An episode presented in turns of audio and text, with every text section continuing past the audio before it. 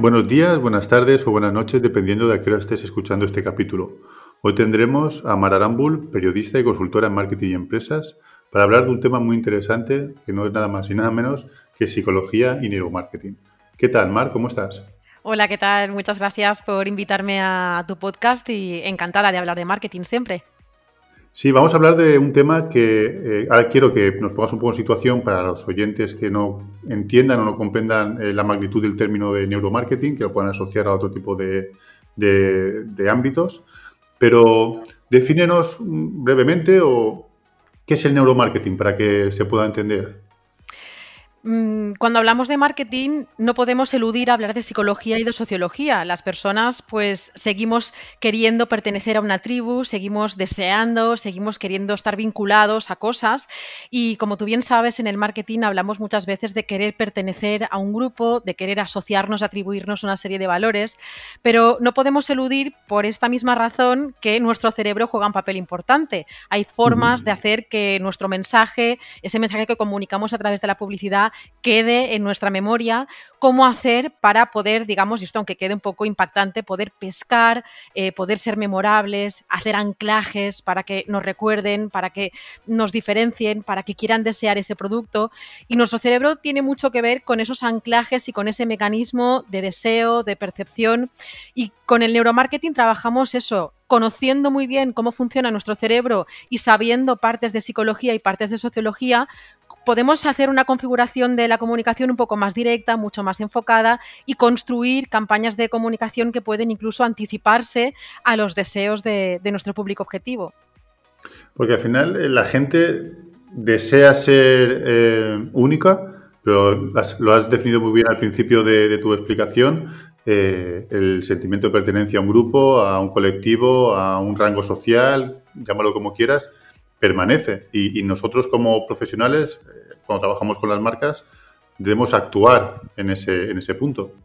Así es, eh, seguimos en el siglo XXI y parece que los seres humanos, eh, bueno, pues tenemos eso de base, ¿no? Digamos que tenemos nuestro chasis, pero también tenemos nuestra parte interna y de una forma o de otra siempre queremos pertenecer a esa tribu, siempre queremos ser aceptados, queremos gustar y, seguimos queriendo, digamos, enamorar a ese público objetivo cuando hablamos de, de comunicación, cuando llevamos una gestión de asesoría de comunicación de una empresa, al final esa empresa quiere ser única, ser diferente, ser memorable y sabemos que las personas quieren seguir teniendo ese estatus, quieren que se atribuyan una serie de valores a su persona, porque también otra cosa es que somos eh, los seres humanos por supervivencia, hemos juzgado eh, en pocos minutos, en pocos segundos a otras personas para saber si estábamos en una situación de peligro, si estamos bien.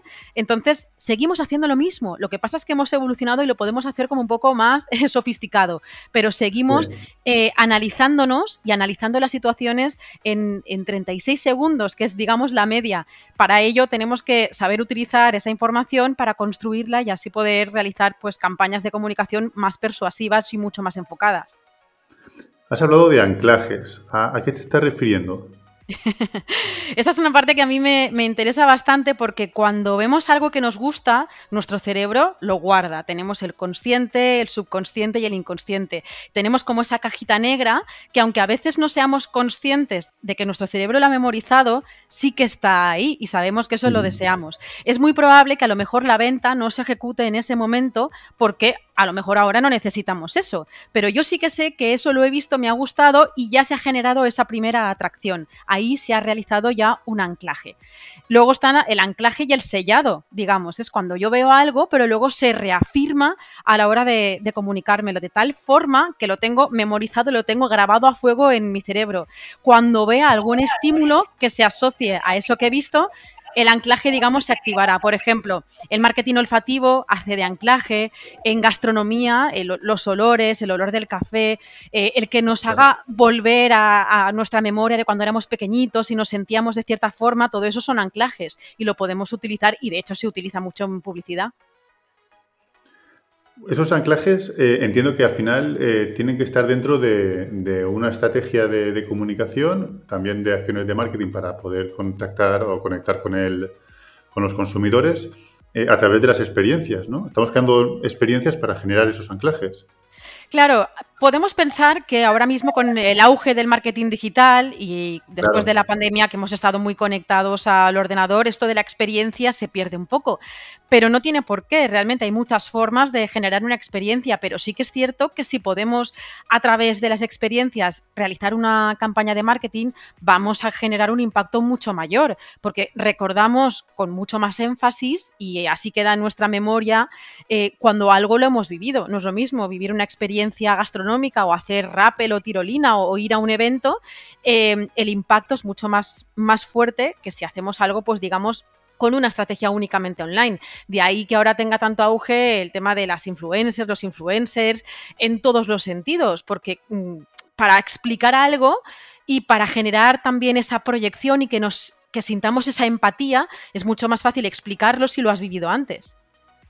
Tú que eres periodista, entiendo en esta parte digital, eh, donde las experiencias las tenemos que construir de otra manera, por decirlo así, porque no tenemos eh, lo físico, el olfato, el gusto, eh, la vista, el tacto para poder sentir esas experiencias. ¿Qué papel juega el copywriting y, qué papel juega el storytelling en, esa búsqueda de, pertenencia, ¿no? de conectar emocionalmente con el consumidor? Pues esto es súper interesante porque los seres humanos reaccionamos cuando vemos a otros humanos, pero no es lo mismo ver a un humano de una forma un poco estática como una fotografía y si es un posado todavía nos genera ese rechazo, a que si vemos a un humano que está viviendo una acción y que encima esa acción la estamos viendo en directo. Por eso eh, los directos ahora tienen tanta importancia, los podcasts, los vídeos, nos gusta que nos expliquen, que nos muestren y que nosotros nos podamos proyectar en ese momento y empatizar y sentir que también lo estamos viviendo con ellos.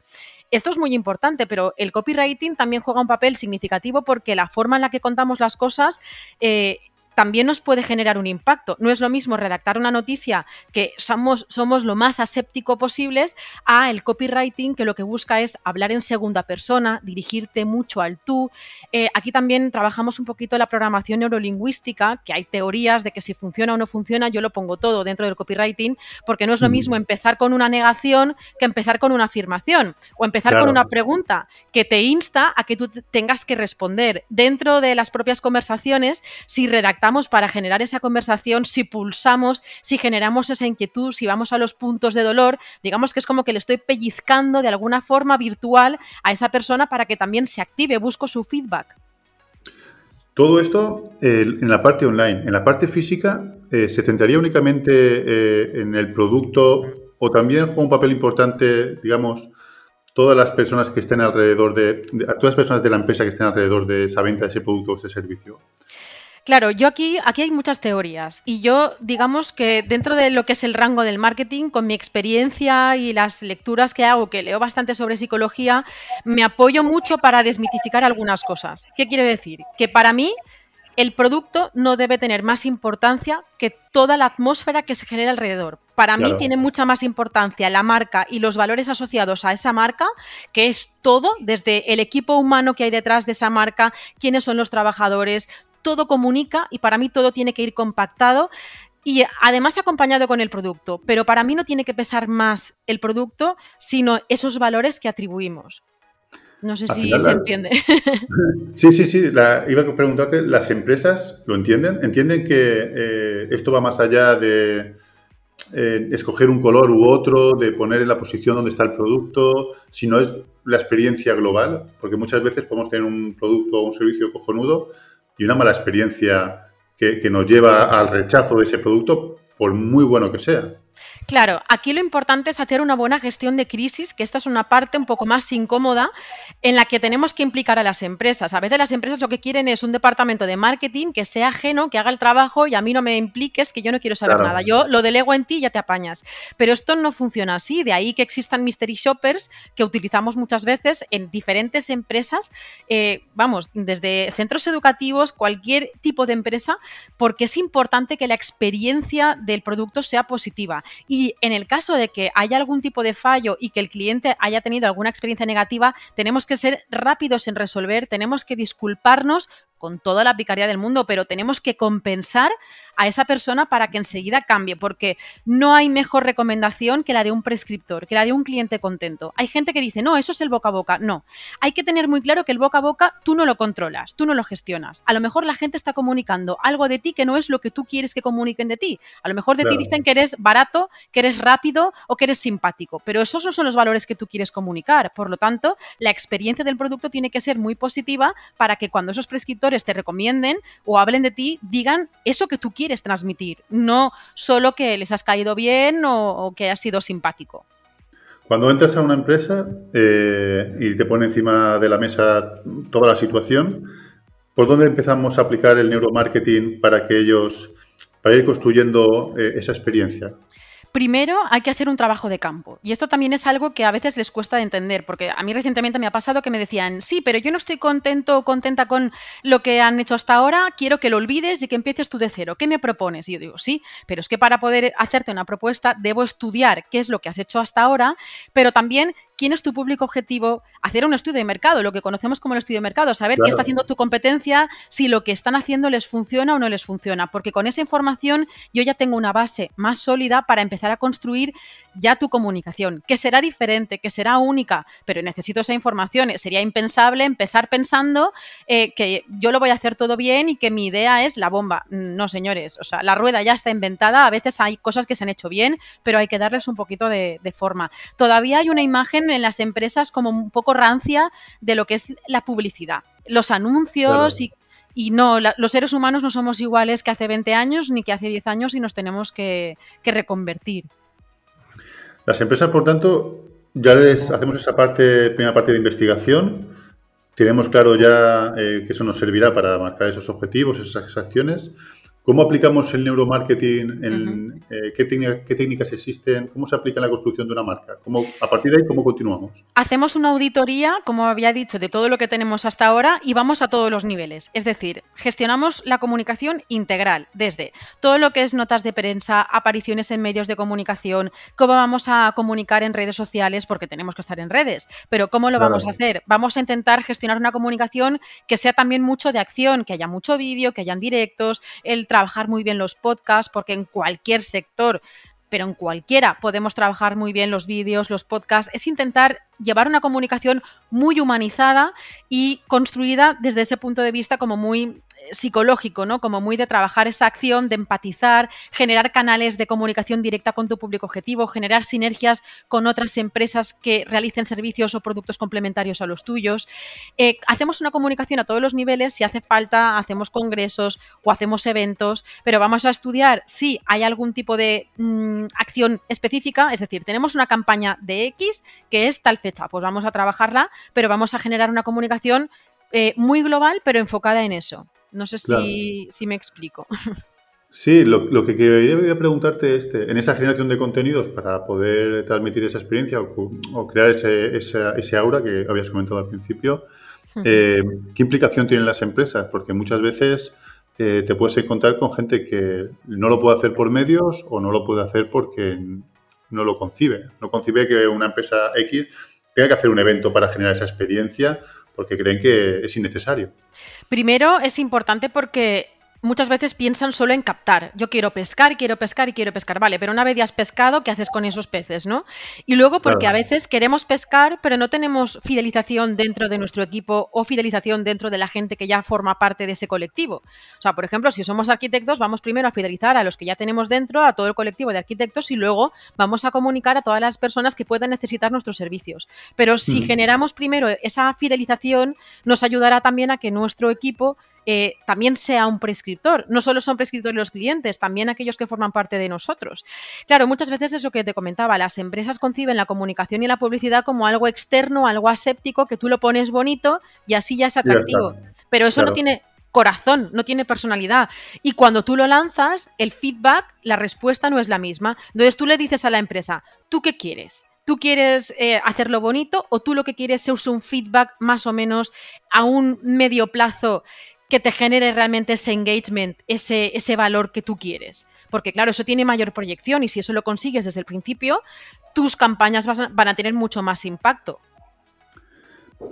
Hemos hablado de, técnicas. Eh, está eh, la, digamos, la más común o la más eh, conocida puede ser la, psicología de los colores, utilizar unos colores u otros en función para crear ese tipo de ambientes. Has comentado antes el tema de los ganchos mentales, quedarnos en la mente del, del consumidor a través de la experiencia. ¿Hay alguna otra técnica o qué otras técnicas más existen? Sí, por ejemplo, eh, la fotografía es muy importante. Cuando trabajamos la fotografía, incluso en la página web, que luego hablaremos también de la web, porque aquí también hay mucho de psicología, pero a la hora de planificar los contenidos para eh, tanto las plataformas internas como los medios de comunicación como las redes sociales, la fotografía, ya no hablamos solo del vídeo, la fotografía en sí juega un papel importantísimo. Eh, si tú tienes un hotel y ves fotos del hotel muy bonito, muy elegante, pero está vacío, aquí no vamos a tener una comunicación positiva. Aquí lo que genera es un poco de rechazo, porque sí es muy bonito, pero no hay nadie, está vacío. Lo que tenemos que hacer es generar nosotros con nuestras fotografías, digamos, un poco un acting eh, con personas de esos perfiles que nos interesan, es decir, si vamos dirigidos a un público familiar, vamos a crear escenas en las que se estén viviendo situaciones que pulsen a ese público que le interesa, para que cuando alguien que es padre o madre de familia vea esas imágenes y se crea que él puede ser así, que puede vivir una experiencia como esa. Si lo hacemos en vídeo, lo mismo. A veces hay una egocomunicación del yo quiero contar, yo, yo, yo. No, vamos a evitar el yo a toda costa. La mejor comunicación es la que genera empatía. Vamos a pensar esos puntos de dolor, cómo yo puedo resolver tu vida, cómo mi servicio, mi producto puede hacer que tu vida sea más bonita o te pueda ayudar y vamos a crear esas situaciones a través de fotos y a través de vídeo. Eso generará mucho más impacto que poner fotografías muy estéticas, muy bonitas, pero que no comunican absolutamente nada. Luego, sí. Sí, sí, No, que, eso, iba, y, perdona por interrumpirte, era eh, sobre todo cuando se tira de banco de imágenes para poner imágenes súper chulas, eh, pero irreales del producto o servicio que estás vendiendo, o de luego la experiencia eh, en vivo que vas a, esa tienda y ves que no, no, tiene nada que ver con lo que has visto en las fotografías, ¿no? Porque estamos jugando con los bancos de imágenes. Claro, a veces las empresas, y trabajamos con empresas grandes y más pequeñitas, y se asustan con el presupuesto. No es que sea caro, pero es como que les cuesta pensar que esto sea importante. Ellos creen que es más importante tener una página web que a lo mejor tener eh, una comunicación más direccionada. Sí, las fotos de banco de imágenes nos pueden ayudar, pero no nos van a posicionar porque esas fotos ya existen, las están trabajando y a nivel de posicionamiento SEO, nada de nada. Pero bueno, si en algún momento tenemos que echar mano, que yo lo he hecho, vamos a buscar esas imágenes que sí que tienen acción, incluso vídeos de banco de imágenes, pero que estén realizando esa acción, que estén haciendo un brindis, que sean comidas con amigos, que estén eh, saliendo de compras. Vamos a buscar eso que sí que nos ayude a hacer esa proyección. Lo que pasa es que es complicado porque en muchas ocasiones las fotos de banco de imágenes son de gente asiática o de gente nórdica que poco tienen que ver con, el, el, imaginario no español, ¿no? Que dices, esto aquí es imposible que estos sean españoles, vamos, ni de casualidad. Hay una serie de técnicas de neuromarketing que nos, eh, nos invitan o, nos apremian a la hora de conseguir eh, comprar un, producto o adquirir un servicio, ¿no? Por ejemplo, eh, el más conocido es la urgencia, ¿no? la cuenta atrás. Ahora vamos a, bueno, llega el Black Friday en unas semanas. Estamos ahí, ya las, las, empresas empezando a trabajar ese, esa fecha. ¿Cómo aplica, por ejemplo, el neuromarketing en el Black Friday? Que es un ejemplo cercano siempre, yo no soy fan de hacer ofertas, sino que yo lo que recomiendo es que añadas otra cosa a ese valor que tú le vas a ofrecer. Es decir, tú puedes aprovechar para hacer un descuento si quieres, pero yo prefiero que lo que digas es que además de tener este producto, vas a tener durante unos días específicos otro añadido más. O sea, yo siempre soy eh, partidaria de sumar un valor a restar valor a tu producto. ¿Por qué? Porque estás atrayendo a ese público que no es realmente tu público, que te comprará en el Black Friday y que luego no le volverás a ver el pelo. Entonces, lo que nos interesa es aprovechar el Black Friday para hacer una captación un poco más importante de tu público objetivo y luego poderles fidelizar, tenerlos contentos para a lo largo del año seguir. Si una persona está contenta con tu producto, seguramente repetirá. Así que no subestimemos a nuestros clientes pensando siempre en los de fuera, sino vamos a trabajar los de dentro. Yo utilizaría el Black Friday para fidelizar a los clientes que ya tengo, compensarles y agradecerles que en algún momento han sido tus clientes y también eh, intentar atraer a nuevos ofreciendo un valor añadido. Es decir, tienes este producto, pero durante estos días vas a tener también este servicio o este producto. A lo que tú me decías, siempre que hagamos una oferta, siempre vamos a poner fecha de entrada y fecha de salida. Lo que no puede ser es hacer una oferta y lanzarla allí como si fuera algo perenne. No solo durante este mes, porque o solo durante esta fecha y finaliza el plazo de esta, porque porque los seres humanos o nos das un pellizco como decía antes, o si no nos quedamos aletargados. Es como que nos lo dejamos todo para el último día. Vamos a activarnos y para generar esa activación vamos a generar que quedaban pocos días. Al igual que la escasez, si yo comunico que quedan pocas unidades, que solo quedan dos plazas, me va a generar esa sensación de, ostras, me, quedo sin, no, voy a comprarlo ya, aunque no lo necesite, pero como sé que lo voy a querer, ya lo tengo ahí. Hemos hablado de escasez, urgencia y también hay otro, otro eh, pellizco, como has comentado tú, que es la exclusividad. Claro, como decíamos al principio, lo que queremos es un posicionamiento, queremos un estatus. Eh, hay muchos productos que sí que han trabajado muy bien esos valores y eh, hay un nicho de mercado ahí de que gente que quiere esa exclusividad y que esa comunicación exclusiva también se hace de una forma muy concreta. Eh, claro, no comunicamos de la misma forma en un producto más global que en algo que solo va a ciertas personas. Si trabajamos bien la comunicación en ese estatus, en ese valor de marca, eso también va a atraer mucho a esas personas que lo que están buscando precisamente es eso, una diferenciación. De hecho, nuestros móviles, nuestros bolsos, nuestros zapatos, nuestra forma de vestir, todo comunica esa exclusividad y ese posicionamiento. En, a la hora también de, te lo pregunto desde la ignorancia, ¿te permiten las empresas también eh, eh, aplicar eh, técnicas de anclaje de precios en, a la hora de marcar esos, a, la hora de fijar el precio de su producto o su servicio? ¿Te dan manga ancha para decir, oye, pues, o cierta flexibilidad para poder decir, oye, pues si lo ponemos así, no así, vamos a conseguir pellizcar otra vez al, al consumidor? A ver, aquí es cierto, aquí hay dos partes. Una, la primera es que muchas veces te dicen, sí, pero es que yo conozco mi sector y en mi sector yo sé cómo funciona. Pero eso es una resistencia porque realmente tienen miedo y yo lo entiendo y lo trabajo, pero siempre me he encontrado con esas resistencias antes de empezar a trabajar. No, pero tú has trabajado mucho con muchas cosas, pero este sector es un sector concreto. Y digo, mira, si me hubieran dado un euro por cada vez que me dicen eso, ahora mismo estaría viviendo en las Bahamas.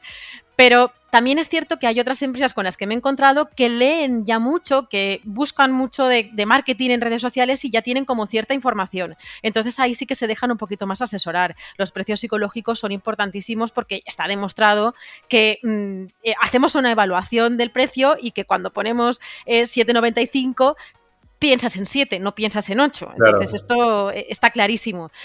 Lo que me pasa en muchas ocasiones es cuando trabajamos los anclajes a nivel de escaparatismo, el visual merchandising, la distribución de los elementos dentro de una tienda, que aquí es cuando también encontramos más resistencias, ¿no? Pero es que yo a ver, la iluminación, el tener música dentro del establecimiento, que la iluminación que hayan pequeñas eh, como luces direccionadas con una luz más cálida, que no sea la típica luz blanca, el no abarrotar las tiendas de producto que te genera, que te abruma, es demasiada información. No, pero es que yo quiero que sepan que yo tengo todo esto. No, perdona, lo que tienes que hacer es enfocar un producto, cambiar más veces tu escaparate, pero invitar a que la gente entre y por supuesto poner los precios siempre fuera en el escaparate. Esto es importantísimo. Sí, a ver, la escasez, de los que has hablado, ¿no? Cuando tú entras a una tienda y ves que hay poco y te gusta, y dices, ostras, no sé a quién me vaya a ir y, se, y, se, se acabe. Volvemos ahora a la parte online. Eh, si quieres, claro, que antes has comentado que, querías. Em, las webs.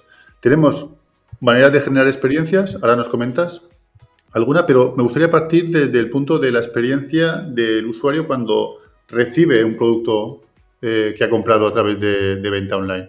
Porque muchas veces toda la experiencia de navegación, eh, el storytelling, las imágenes, los call to action, todo nos invita a comprar, generamos esa, ese embudo hasta que llegamos a efectuar la compra, pero luego el paquete que nos llega, Mar, es una calamidad. Entonces, ¿cómo podemos aplicar neuromarketing? También cómo podemos aplicar que nuestra experiencia sea total. Claro, eh, primero, antes de vender, tienes que dar. Por lo tanto, cuando tú vayas a enviar algo, si es que puedes enviar algún tipo de producto, intenta dar algo más. Y yo sé que esto hay mucha gente que, le dará un poco de susto. No hace falta que, le regales otro producto, pero si yo cuando recibo una caja veo que el packaging es espectacular, veo que hay una nota eh, personalizada, veo que hay alguna cosita más, aunque sea gominolas, que esto lo hacen muchas empresas, o jabones o otra cosa, a mí ya me genera una experiencia de, ostras, qué bien. Si encima al tiempo recibo un mail eh, preguntándome, oye, eh, hace poco hiciste una compra, ¿qué te ha parecido? Esto se puede automatizar, hay CRMs que se pueden hacer, incluso hay equipos eh, que se encargan de esto. Tenemos que pensar que cuando tenemos una página web o una tienda online, hay mucha gente que piensa que eso funciona de forma automatizada que yo me olvido. No, necesitas un equipo de trabajo el mismo que para la tienda, eh, un equipo humano que se encargue de, hacer ese seguimiento y el remarketing. ¿Por qué el carrito de venta abandonado? ¿Qué ha pasado? ¿Que ha sido todo maravilloso? ¿Ha hecho ya el pedido pero no ha llegado a efectuar la venta? ¿Qué ha pasado ahí? Vamos a utilizar esas bases de datos para preguntarles qué ha sucedido, qué ha pasado y testear un poco el mercado a ver qué, es lo que qué problema ha habido. Estamos en, el sitio web. ¿Cómo podemos generar, eh, cómo sabemos o cómo testamos que una cosa está funcionando o no. Eh, ¿Realizáis pruebas TSAB en ese sentido para poder decir, oye, esto, esto vemos que nuestra audiencia lo está interiorizando y esto que pensábamos que sí, no? Hay dos formas de hacer ese tipo de evaluación, pero vamos, por supuesto hay que realizar ese tipo de evaluación porque si no, no sabes si te está funcionando o no. Una es viendo los datos orgánicos, el número de clics, eh, viendo a dónde ha ido el cursor y viendo si realmente la página está hecha de una forma que, pulse al público. La primera, haces una auditoría y ves pues si tenemos eh, un poquito de posicionamiento, si tenemos una correcta distribución de elementos, si tenemos, eh, por ejemplo, hoy se lleva mucho el tema de las mentorías, las asesorías, o si tienes un producto o servicio, generar eh, una llamada a la acción, como tú decías, las call to action, que también te regalen algo. Es decir, te envío un manual o te regalo algún tipo de evaluación de algo, buscar la forma de poder... claro para generar base de datos importante que no entren en la web y que pasen sin pena ni gloria y también que tengan algún tipo de cebo, y, lo digo así de, llano, ¿no? que tengan algún tipo de cebo para que puedan descargarse un manual, puedan descargarse cualquier cosa que sea bueno para ellos. Y así tú ya les estás dando algo de primeras, no sientan que les estás vendiendo. Con unas fotos correctas que generen esa empatía, con un texto de una forma cercana, explicado de una forma también visual, ya vemos, ya tenemos información. Pero luego tenemos aplicaciones que son, a ver, que son de pago, pero que nos ayudan a monitorizar dónde va el cursor y saber si se han perdido clics o se han perdido eh, rutas de búsqueda. Hay veces que hay páginas muy complicadas con mucha información y con ese tipo de aplicaciones podemos ver si realmente es funcional o no es funcional la página. Así que lo podemos evaluar de una forma más natural, viendo los clics, eh, porque esa información la tenemos, digamos, hacer ese background dentro de la página, o a través de esas aplicaciones. Has comentado algo muy importante y quiero eh, volver a repreguntarte porque creo que es importante que la, que, valga la redundancia, que la gente lo entienda y es eh, que cuando se realiza un acto de compra, o sea, un cliente no es el que hace un acto de compra, sino el que repite el acto de compra. Si yo genero eh, una compra, online en este caso, y luego no tengo ese trabajo posterior que es el envío de un correo, eh, la búsqueda de, que me pongan una reseña, todo ese feedback eh, hay que trabajarlo mal porque, porque yo creo que ahí está el oro de la cuestión. Así es. Eh, yo, vamos, no sé cómo hacer a veces para que esto entre dentro de la cabeza de, los gerentes de las empresas. Claro, buscan aumentar las ventas y lo buscan para allá. Y eso es incompatible con una estrategia de marketing que realmente sea trabajada. Eh, yo no planto un naranjo y mañana estoy recogiendo las naranjas. Tengo que esperarme, tengo que ir trabajándolo sin resultados hasta que finalmente los tenga. Es un trabajo un poco a largo plazo, pero si se hace bien nos va a dar frutos todos los años. Entonces aquí la mentalidad es importante. Pero sobre todo, el tema de la prescripción, el tema de hacer un seguimiento de nuestro cliente y buscar que nuestro cliente repita y que además nos referencie, esto yo creo que, como tú dices, es la gallina de los huevos de oro y a veces se les olvida, quieren pescar tanto que se les olvida trabajarlo de dentro. Pero yo sé que supone trabajo, y que las empresas tienen que empezar a saber que si quieren tener éxito en su comunicación se deben implicar más. A veces no es la parte bonita, a veces ellos dicen yo delego en ti para que lo hagas tú, pero debemos empezar a, a cambiar esa mentalidad, que yo creo que es complicado, pero yo tengo fe y soy optimista y, pienso que al final vamos hacia ese camino, las empresas se tienen que implicar. Sí, aparte que ellos tienen un conocimiento y nos tienen que nutrir de contenidos que nosotros luego ya los trabajaremos y, trabajaremos con ellos para que para poder adecuarlos a lo, a lo, más que sea lo más estratégico posible o que tenga una, una funcionalidad eh, una u otra. Eh, para ir eh, terminando, Mar, ¿nos cuentas algún caso en el que hayas trabajado, el que sea para ti un, un orgullo de comentarlo, decir, pues mira, en esto aplicamos esto y funcionó, uno o varios casos. Coméntanos lo, que tú Sí, a ver, tengo diferentes casos de, de, todos los tipos, pero sí que hay uno, por ejemplo, de una tienda muy pequeñita que la gente ya nos pide, bueno, nos pide mucho por redes sociales. Eh, hemos trabajado mucho la, prescripción. El año pasado hicimos una campaña de Navidad en la que les pedíamos y la que también trabajamos, sacamos como un claim de que esta Navidad la magia eras tú y eran los propios clientes los que nos hacían el vídeo, lo subíamos eh, diciéndonos ¿no? que al final la magia no es el producto, sino que la magia eres tú y a través de esos valores eh, enfocábamos el producto, pero lo que queríamos no era hablar del producto, queríamos hablar de la importancia del regalar y de, y de ese momento en el que tú recibes ese regalo y esa sorpresa, ¿no? Eh, además, cuando entrabas en la tienda, esa tienda tiene un nombre de de alimentación, de comida, ¿no? Y cuando entras en la tienda hay un perfume con ese olor de ese producto que es como muy dulce y que te hace que tú estés así. Los colores que utilizamos también son esos, es decir, si yo hablo de Navidad, me da igual que la Navidad algunos la conciban como el rojo y el blanco, y eso con esta empresa me costó mucho de trabajar, pero al final ya la gente asocia, no, este es el color de esta empresa, y cuando entran se pulsa mucho a ese color, y la Navidad es de ese color. Entonces, aunque sea una empresa pequeñita, de un municipio pequeñito, sí que si lo trabajas bien, al final sí que se genera esa concepción de marca. De tal modo que incluso otras empresas y personas de Madrid y de Barcelona que se han interesado en esos productos preguntan si es una franquicia, si se pueden franquiciar. Y claro, eh, yo me, pongo muy contenta, ¿no? Porque al final cuando se trabaja con coherencia la marca, cuando a todos los niveles, presencial en la tienda, con sus uniformes, que también eh, trabajan esos valores, ¿no? De la artesanía, lo que se hace a mano, entras en la tienda, el olor, los colores, la distribución de los elementos, llevas esa comunicación a la web, llevas esa comunicación a las redes, cuando hay esa coherencia, al final la gente lo entiende. Hay que tener muy claro que las cosas hay que repetirlas muchas veces. No vale con decir, hago una campaña, te pongo hoy un post y la semana que viene otro diferente, ¿no? Fijémonos en las campañas de comunicación de, los automóviles. SEAT, por ejemplo, y no es por hacerle publicidad, pero cualquier empresa de automóviles lanza un vehículo, un coche, en el que le pone todo el cariño. Tiene más coches, pero este año ha decidido centrar su campaña en este coche en el que ha hecho una innovación y lo trabaja, lo trabaja, lo trabaja. Pues lo mismo, vamos a centrarnos cada año en ensalzar una cosa de nuestro producto, nuestro servicio y vamos a generar una comunicación global enfocada a eso. Si eso lo haces bien, desde luego los resultados llegan. Oye, Mar, muchísimas gracias por estar aquí. Eh, yo creo que han sido unos 30 minutos eh, apasionantes, frenéticos, diría yo, en, eh, de, conocimiento. Nada, estás invitada para, para siguientes veces y encantado de que hayas estado aquí con nosotros. El placer ha sido mío y yo siempre encantada de compartir con compañeros como tú nuestros conocimientos de marketing y si hemos podido ayudar a, a empresas o emprendedores, pues vamos, un placer. Un abrazo.